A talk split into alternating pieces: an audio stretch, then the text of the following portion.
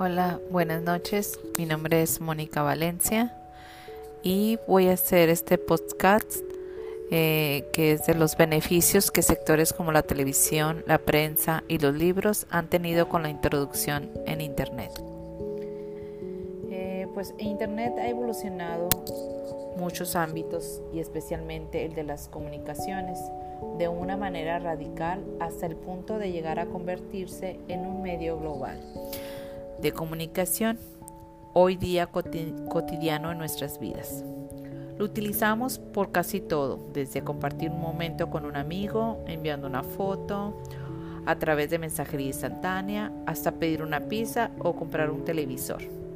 Antes, si queríamos leer un periódico, debíamos comprar una edición local en papel cuando abría el kiosco de prensa en las noticias del día anterior. Hoy, con un solo clic, no solo podemos leer nuestro periódico local, sino también el periódico de cualquier parte del mundo, como con una actualización permanente de contenidos.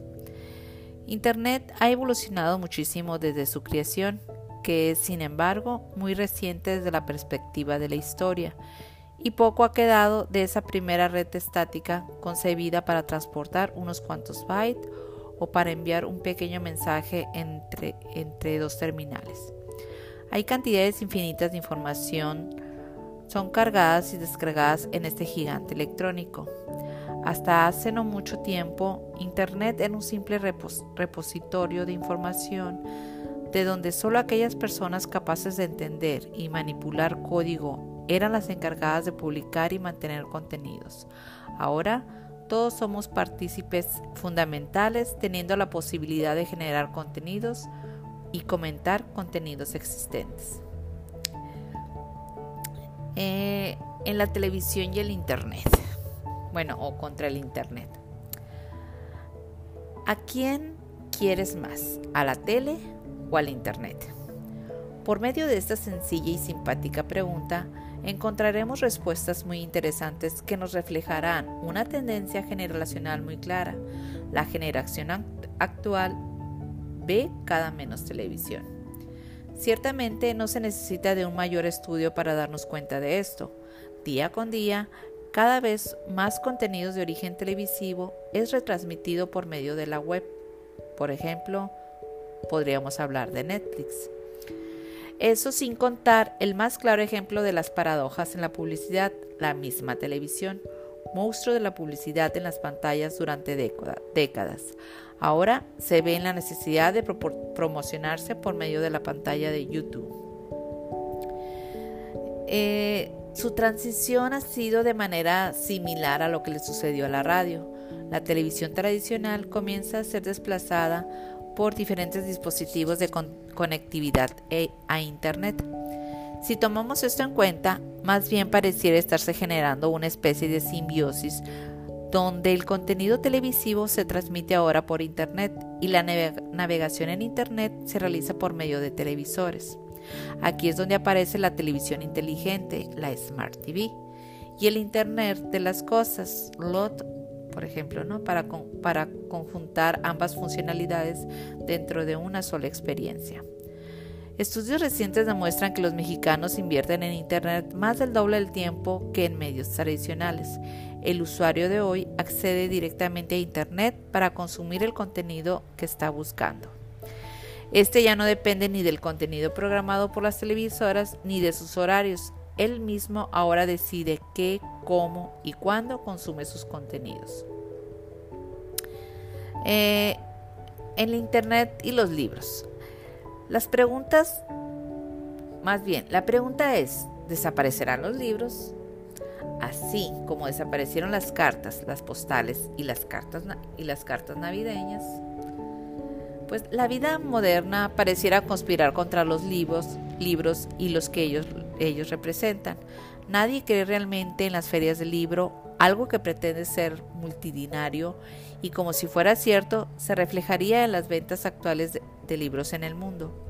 Anteriormente, las librerías de los aeropuertos han tenido que recurrir a vender cuestiones para sobrevivir. Para sobrevivir, hablo de baterías para celular, souvenirs y hasta almohadas para avión. Las revistas en su mayoría han desaparecido una a una y lo que sobrevive es de poca calidad y un gran contenido que no aporta nada a la vida actual. En, Internet la red nos une y nos comunica también. Tiene efectos secundarios que resultan altamente adversos. En cuanto a la lectura, el Internet ayuda a que se pierda entre sus miles de juegos y aplicaciones y las redes sociales que son nula aportación a la humanidad. Las tabletas y los teléfonos que ahora resultan estar conectados hasta la televisión, que terminan por atrapar a las personas en un sinfín de tonterías que sus usuarios publican diariamente en Instagram, Facebook y Twitter, por mencionar algunas. La falta de transporte público también genera que los tiempos de espera desaparezcan o sean menores y por ello la gente en lugar de leer un libro o una revista mientras espera a llegar a casa termina por llegar y revisar su red social preferida. Eso sucede mayormente en ciudades pues como México, Guadalajara, Monterrey. La televisión ha mejorado, pero aún suele tener fallas enormes, ya que una serie con un humor básico o con violencia regular suelen ser más atractivas para todo, todo público, incluso pues para leer en un escritorio que están bajo costumbre de ello. La literatura siempre ha aumentado gracias al auge de las redes sociales y al medio que, simboliza, que simbolizan estas, ya que así como de fácil es que como es de fácil compartir una foto o un video, también lo es escribir lo primero que se te ocurre con un lenguaje simple y sin un mensaje que transcienda. La educación defiende es la perdón, la educación deficiente es un factor que también afecta a ese fenómeno ya que la lectura es un hábito que se tiene que inculcar a temprana edad, ya que sin la devoción por la lectura no se inculca a una edad temprana, el humano suele impresionarse con simplezas y con ello no llegarán a investigaciones más profundas. Actualmente, perdón, tenemos un fenómeno en el que la película es un buen resumen del libro. El atractivo y el tiempo de lectura se han reducido irreversiblemente, sin embargo, los que aún persisten en escribir encuentran tiempo y forma para hacerlo. Los lectores disminuyen, pero parece que la literatura mediocre y las llamadas selfies seguirán contribuyendo a un muy posible desaparición del libro. Eh, respecto al Internet y la prensa, nos preguntamos, ¿es una oportunidad o es una amenaza? Pues lo que sí es un hecho es que el Internet ha transformado las formas clásicas de trabajar en, las redacciones de los diarios. Ha modificado la relación consolidada durante décadas entre lectores y editores y ha abierto un periodo de incertidumbre en las empresas de comunicación. La red de redes ha obligado a buscar nuevas formas para rentabilizar los contenidos y ha puesto en cuestión aspectos tan sensibles como la credibilidad de las fuentes, el valor de la noticia impresa o el papel mediador del periodista. La irrupción de, la irrupción de Internet es uno de los fenómenos más candentes en el marco de la revolución que supone la aplicación de las nuevas tecnologías a las más antiguas y arraigadas profesiones en la sociedad actual. Punta de lanza de las transformaciones sociales, tecnológicas y económicas, la prensa se ha visto convulsionada por el éxito de una tecnología que es, al mismo tiempo, canal de comunicación y herramienta de trabajo para los profesionales del medio. Internet, por tanto, ha puesto en cuestión la definición de periodista, ha modificado la práctica diaria de la profesión, abriendo enormemente el abanico de fuentes a disposición de los avisados internautas han transformado los hábitos de lectura y búsqueda de las noticias y ha abierto nuevos caminos para el negocio de la información. Con el, acceso, con el acceso a Internet, cualquiera puede convertirse en informador. Se ha difundido, difuminado las barreras entre informador y usuario.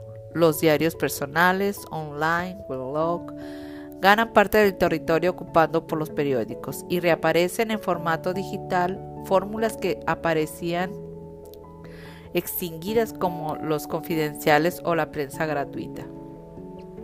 En definitiva, Internet ha abierto las puertas a nuevas formas de comunicación que se configuran como el modelo más eficiente y de futuro como se ha puesto de manifiesto durante los últimos acontecimientos de carácter global, en el concreto el 11 de septiembre y durante la guerra de Irak.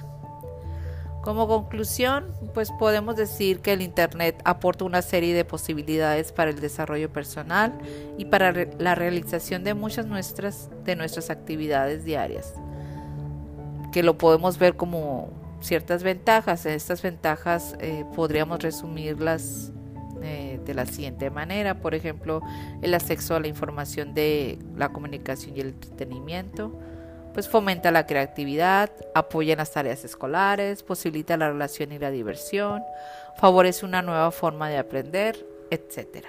Y por mi parte sería todo. Gracias.